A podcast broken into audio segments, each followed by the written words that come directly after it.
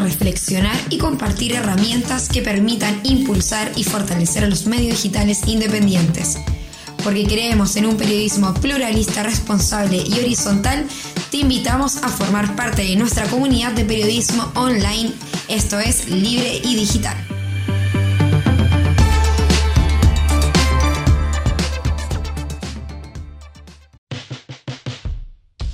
El desafío tecnológico llega al periodismo en todas sus áreas y formas, llevándonos a plantear nuevos formatos y maneras de conectar con la comunidad.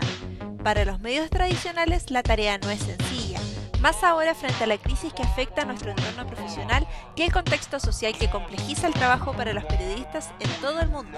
Sin embargo, a pesar de ser este un gran desafío, el periodismo converge paulatinamente hacia un escenario digital que permite nuevas maneras de hacer las cosas, nuevas herramientas y perspectivas, sentando las bases de este nuevo periodismo sin cables.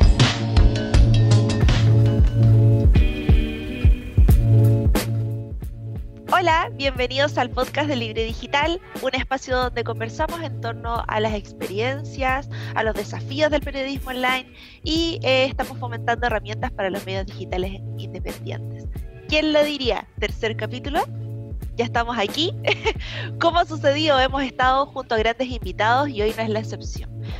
Vamos a partir presentando aquí cómo está Sofía. Bienvenida. Muy bien, Nicole, muchas gracias. Hoy hablaremos de periodismo y la actualidad en tiempo de crisis. Entonces, para el día de hoy tenemos a un invitado con gran experiencia. Es periodista, conductor de noticias, Canal 13 y Tele 13 Radio. Ramón Ulloa, bienvenido, muchas gracias por estar en este espacio para compartir con la comunidad de periodistas. ¿Cómo estás? Muy, bien, muchas gracias. Eh, un agrado poder conversar con ustedes y aquí abierto a, las consultas, a lo que pueda, a lo que pueda aportar a sus requerimientos. Muchas gracias. Eh, gracias, Ramón. Ciertamente pensamos en ti porque te hemos visto en tu desarrollo, en tu trabajo, lo que estás haciendo periodísticamente, incluso incorporando nuevas tecnologías a los medios tradicionales. Entonces queremos saber un poco tu percepción y vamos a comenzar. Me gustaría saber cómo evalúas tú la adaptación que han tenido los medios de comunicación frente a este escenario de la crisis y de distanciamiento social que estamos viviendo hoy. Eh, ha sido difícil, obligada y un aprendizaje. Yo creo que más o menos por ahí se resumen esos tres conceptos. Difícil porque eh, yo creo que nadie estaba preparado en ningún ámbito para lo que estamos viviendo o para la envergadura de lo que estamos viviendo. Y los medios eh, no escapan a ello y menos aún los medios tradicionales. Después, obligado porque no queda otra, otra manera que tratar de hacer algún tipo de reinvención y allí, eh, bueno, ha sido un esfuerzo de, de, muchos, mancomunado, de tratar de buscar algunas fórmulas que permitan una continuidad pese a las limitaciones. Y un aprendizaje porque, porque claro, se va, se va haciendo en el hacer, por decirlo de alguna manera, viendo qué cosas funcionan, viendo las dificultades, viendo la capacidad técnica que se tiene, viendo los recursos que se disponen y viendo también la adaptabilidad de cada uno uno, dependiendo de las competencias que tiene.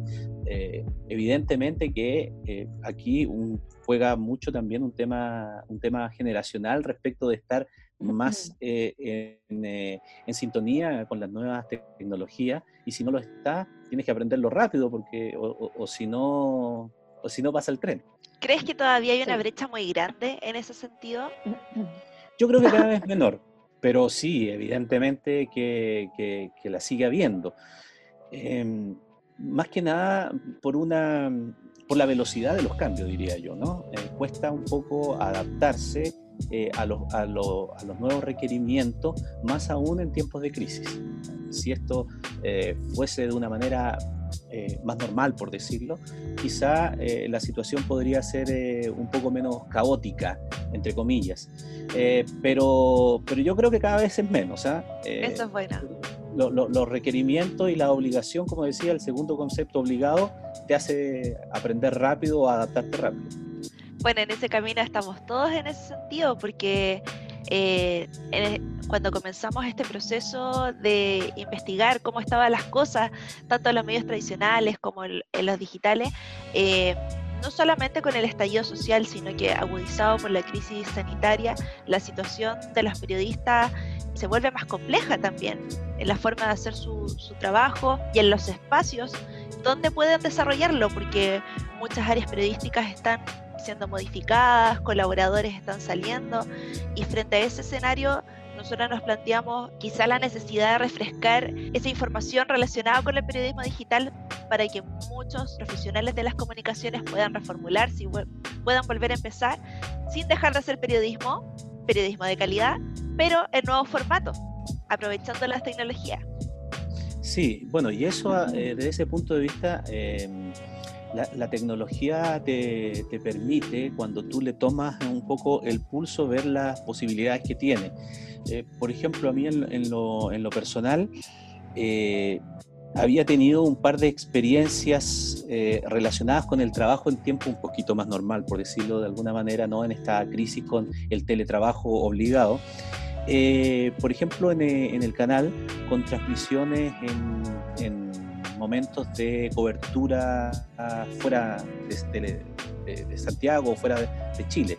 Eh, en ese sentido, por ejemplo, nosotros eh, hace bastante tiempo comenzamos a incorporar eh, los, los, teléfonos inteligentes con aplicaciones nuevas que te permiten salir en directo desde cualquier lado. Lo hicimos, por ejemplo, en el Mundial de Rusia.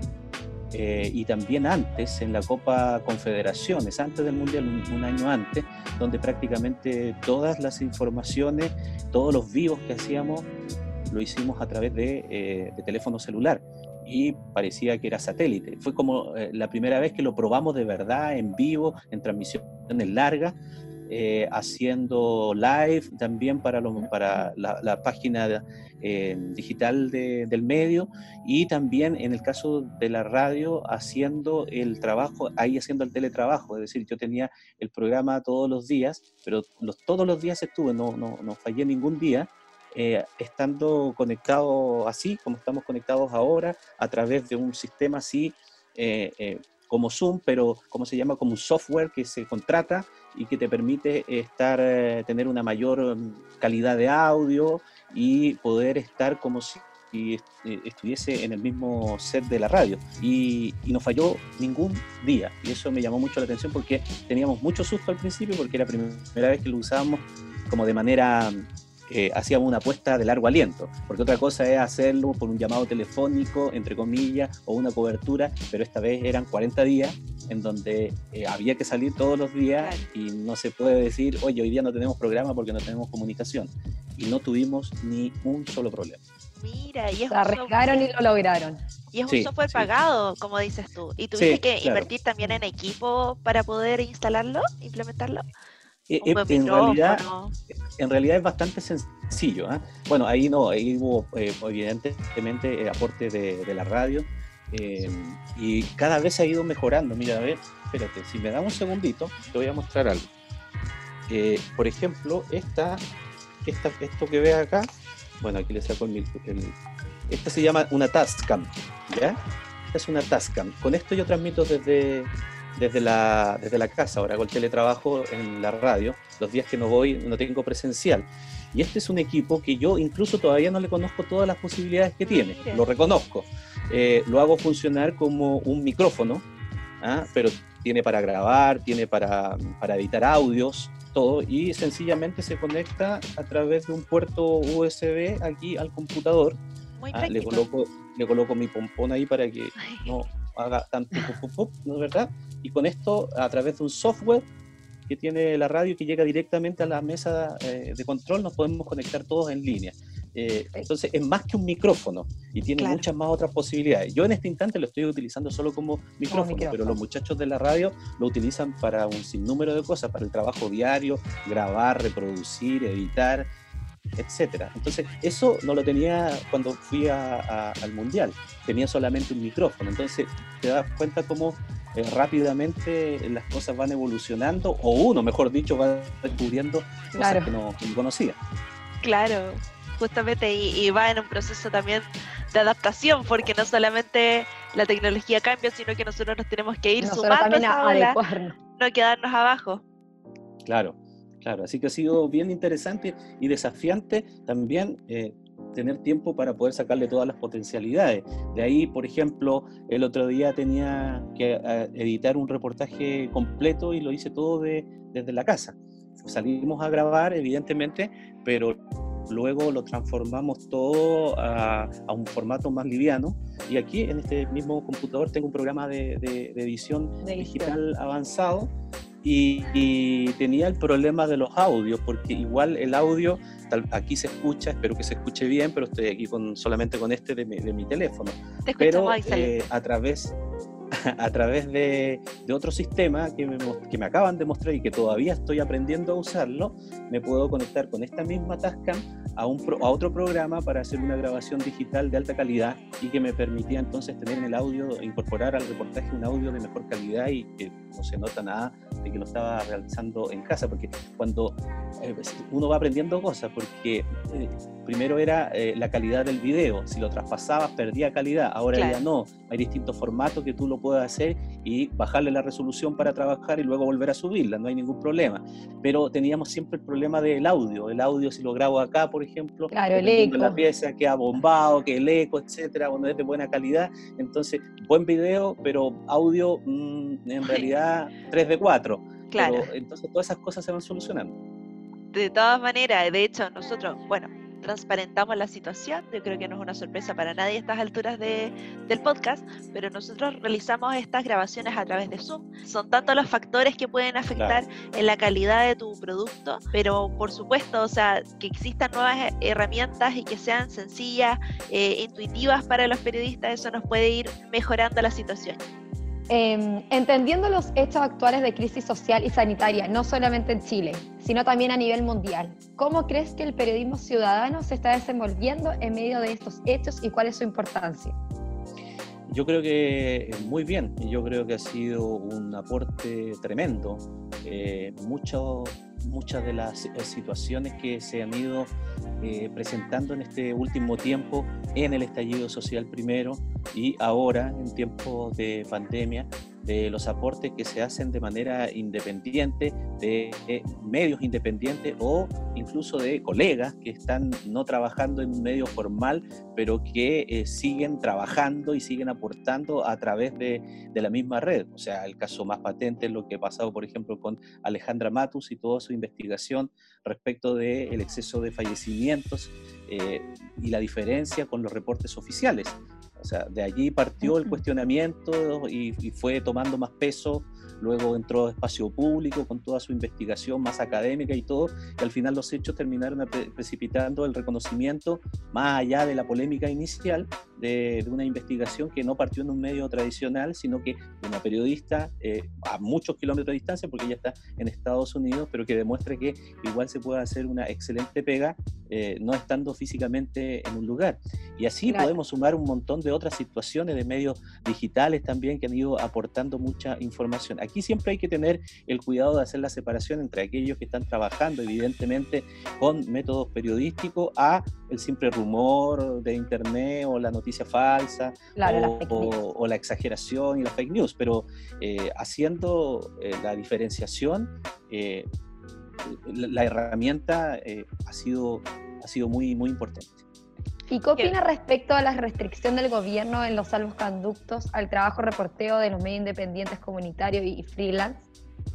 Es un problema, es un problema. Yo me gustaría que se pudiese encontrar una solución para eso. Yo entiendo la explicación que se da porque es una explicación desde el punto de vista más administrativo o, mejor dicho, trato de entenderla, porque tiene que tener un root y el root, como se, hoy día el permiso único se entrega eh, a través de la comisaría virtual y entonces se cruzan datos con el servicio de impuestos internos para que no haya más permisos circulando, dado que se necesita restringir la movilidad a lo más que se pueda. Entonces hay un problema de tipo administrativo, por decirlo de alguna manera. Claro.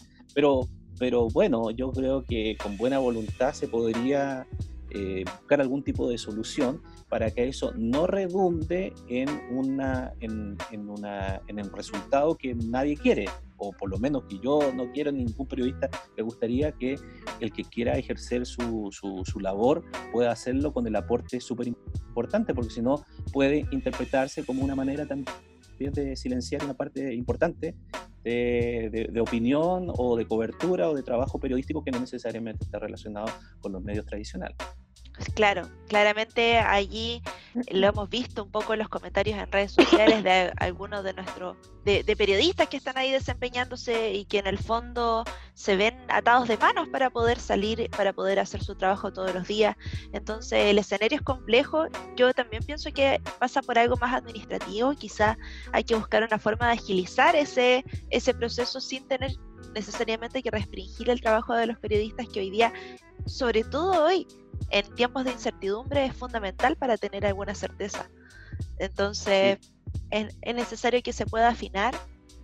Y en ese sentido quería consultarte, eh, ya, ya estábamos adelantando un poco con respecto a la situación que los medios tradicionales están viviendo. Eh, eh, en cuanto a salir a reportear o en estos nuevos formatos, nos comentabas tú lo que estabas haciendo a través de la radio. ¿Cómo visualizas tú esta, transición que los periodistas y específicamente los medios tradicionales están llevando hacia lo digital en estos nuevos formatos? Eh, yo creo que cuando superemos esta, esta pandemia, las cosas no van a volver a ser lo mismo en ninguno de los aspectos que uno podría eh, señalar en el tema educacional, en el tema laboral y tampoco en el tema de los medios. Y allí yo eh, veo cuestiones que son positivas y preocupaciones que también eh, me dan.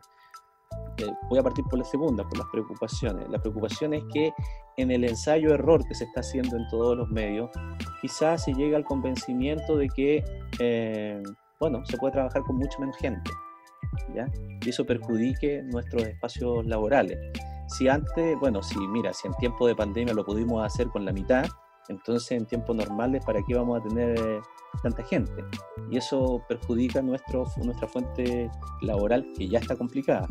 Entonces, eh, e-, eso lo veo, ojalá que no sea esa la conclusión, una conclusión netamente economicista, porque evidentemente lo que se está haciendo hoy día con, con, con todo el empeño que le pone todo el mundo es a veces estar trabajando mucho más que eh, en tiempos normales y con más dificultades porque tiene menos acceso a fuentes, porque uno no se puede desplazar, eh, entonces tiene una serie de limitantes, trabajando muchas horas, eh, editando desde la casa, los periodistas televisivos, entonces las extensiones de los tiempos tú no puedes decir allí, eh, bueno, no, no lo voy a terminar nomás o, voy a terminar a las 8 porque ese es mi teletrabajo, tú tienes que, no sé, hacerlo nomás. Entonces todo ese tipo de cosas espero que no primen después, cuando pase la, la emergencia, sino que apunte a, incorporar la tecnología como como una, una forma de, probamos y mira todas las cosas que probamos y que nos sirvieron para hacerlo mejor. ¿ah? y no para limitar económicamente solo. ¿ah? Ahora lo vamos a hacer con menos calidad, calidad me refiero no, no periodística, sino que, bueno, puede redundar en lo periodístico también, pero claro, eh, en cuanto a recursos, o sea, me, me, explico mejor. Mira, si, si podía salir en un noticiero en tiempo de pandemia con Zoom, bueno, entonces, ¿para qué vamos a gastar en un software que que me permite salir con mejor calidad, como decía yo, con un 4.4 de audio y video, si igual puedo salir con un 4.2 y si salimos en tiempo de pandemia ahora salgamos igual, porque es más barato y me ahorro la plata. Entonces, claro, si no, vamos a, nivelar para abajo y la idea es que nivelemos para, arriba, después de esto. Entonces, eso yo lo veo como, como un, como, un peligro, como una incertidumbre, como una cosa a resolver al que hay que ponerle ojo. Pero después de eso, eh, diría que eh, la parte positiva es justamente em, eh, ver todo lo que se aprendió en este tiempo para poder incorporarlo. el poder hacer el teletrabajo de manera adecuada. Los periodistas, por ejemplo, la nota de los noticieros hoy día, no solo del canal en que yo trabajo, sino que de todos, prácticamente el 50 o el 60%, podría decir, o tal vez algunos más, se están haciendo desde las casas desde las casas, con sus programas de edición, los periodistas sin ir a, sus puestos de, trabajo presenciales, em, todos con sistemas de, edición eh, profesional en sus computadores estáticos en la casa, con, conexión, pero, con conexión remota. Ni siquiera lo que se está haciendo hoy día es, por ejemplo, que tú a alguien te mande, no sé, por, comillas, por, por, Uber, o por, por decirlo de alguna manera, que te manden el material y que tú lo recibas en la casa y lo bajes. Estás conectado remotamente con tu computador en el canal, y que te permite entrar al archivo, entrar a la pauta. Eh, es, básicamente igual que estar allá. Estar en la nube. Claro, tú cuando llegas, por ejemplo, a mí me toca, nosotros como nos estamos turnando, los conductores que tenemos que hacer trabajo presencial, eh, una semana uno sí, otro no, y teletrabajo, cuando me toca ir allá, uno tiene que ver qué computadores están en teletrabajo o no, para no tocarlo. Entonces están todos con un papelito allí y dicen, no tocar esto porque está en teletrabajo. Entonces está remotamente siendo eh, manipulado desde la casa por un periodista. Entonces todas esas cosas, todas esas cosas yo creo que se pueden... Eh, se pueden eh, sacar eh, lecciones positivas. Las cuestiones que hemos hecho, por ejemplo, no sé, en el mismo noticiero, cuando hemos hecho esta especie como de holograma, de estar pero no estar, eh, que suena como una, voy a decir una palabra bien coloquial, suena como una choreza nomás, ah, pero, pero que tú le puedes sacar muchas, mucho, mucho potencial precisamente cuando tienes dificultad.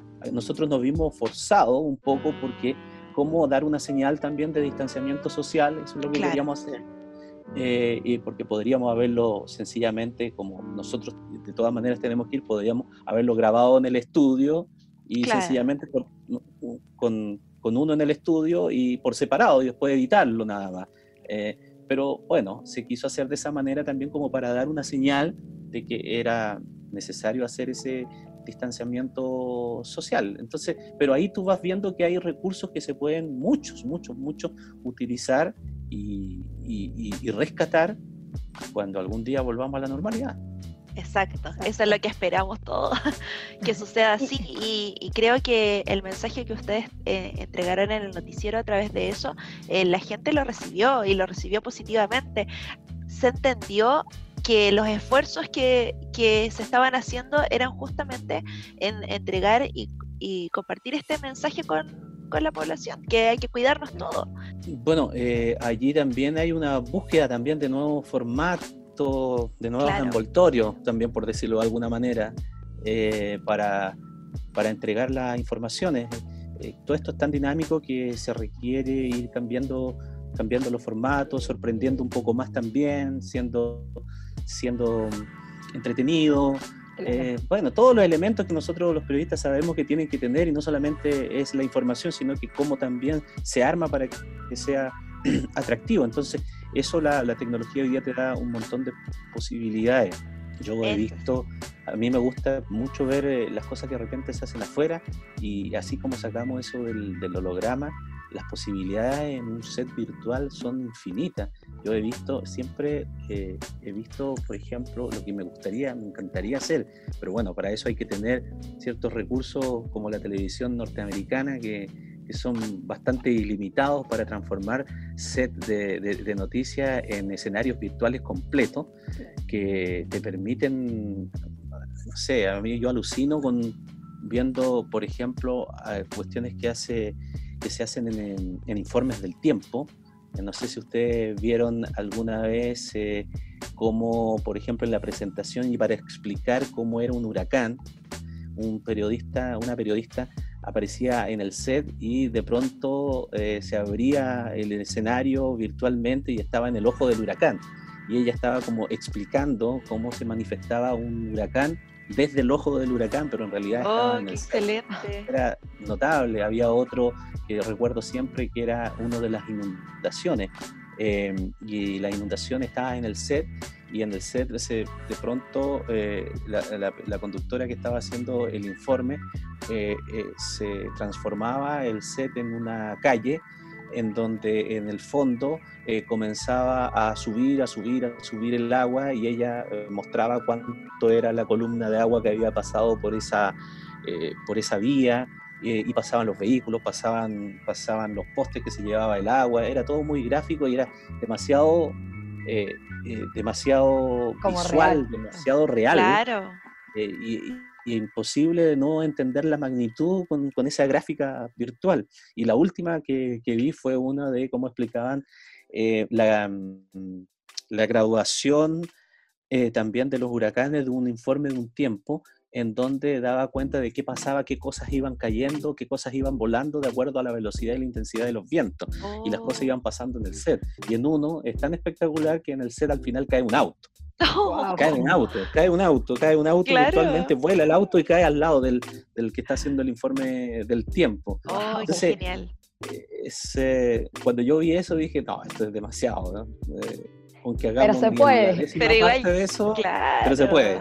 Que ganas también de aplicarlo para poder explicar más sencillo cosas que pueden ser complejas y, y entregar contenido de otras maneras. Qué bonito, que ojalá que que pronto podamos implementar herramientas de ese estilo. Así que, bueno, eh, dale, dale, Sofía. Para finalizar y teniendo en cuenta esta predicción que acaba de comentarnos, ¿cuáles son las características que crees tú que el periodista debe reforzar en su transición hacia lo digital? Eh, Bueno, eh, eh, interiorizarse de las nuevas tecnologías, sin duda, eh, y, prepararse en ese sentido sin, siguiendo la aplicación de, los métodos de recolección de información que te permita hacer un buen reporteo, tener buenas fuentes y todo lo que es necesario siempre de base eh, a eso sumarle, sumarle lo de la, lo de la, eh, el manejo de las nuevas tecnologías. ¿Me explico por qué? Porque yo, yo entiendo, y ahora lo entiendo mejor porque antes lo entendía menos, eh, el tema de, Instagram, por ejemplo, y algunas de las cápsulas que se hacían en ciertos medios en donde la información se bajaba muy a la especie de historia, a la historia de Instagram.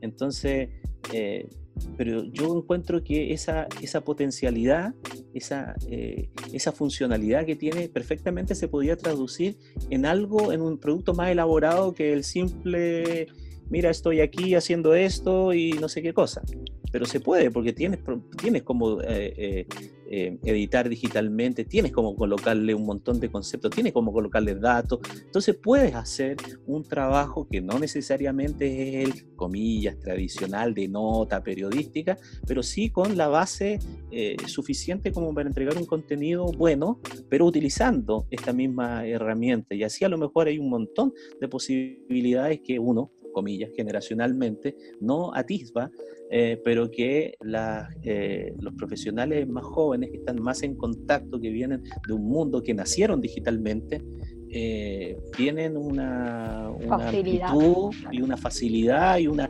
perspectiva de la posibilidad de utilizar lo que yo ni siquiera avisoro. Eso es lo, que esperamos, que siga, eh, no sé, facilitándose el camino a través de la tecnología y que vayamos perfeccionando este periodismo en la Internet, que es un gran desafío. Sin lugar a dudas, las nuevas generaciones tienen, no sé si la tienen más fácil, pero sí tienen más herramientas. Igual dentro de todo, siempre va a estar el desafío de cómo poder convertirlo en un periodismo de calidad y, un periodismo responsable. La tecnología nos va acercando un poco más dentro de esta distancia social eh, a nuevas posibilidades para poder seguir haciendo nuestro trabajo toda la responsabilidad y de calidad. Queremos agradecerte, Ramón, por haber participado junto a nosotras hoy, darte un tiempo para hablarnos acerca de tu experiencia, de tu visión y también de tus proyecciones sobre el periodismo tradicional y digital. Queremos agradecer también a todos nuestros oyentes, gracias por escucharnos el día de hoy. Los invitamos, como siempre, a seguirnos a través de nuestro Instagram, arroba libre digital, y les dejamos aquí súper, súper invitados para nuestro próximo capítulo. Eh, vamos a estar recibiendo sus comentarios acerca de este capítulo en en nuestras redes sociales, así que nos vemos en un próximo episodio. Muchas gracias Ramón por estar con nosotros el día de hoy. No, para ustedes, un agrado poder eh, haber conversado y compartido estos minutos contigo, Sofía Nicole. Chao, chao.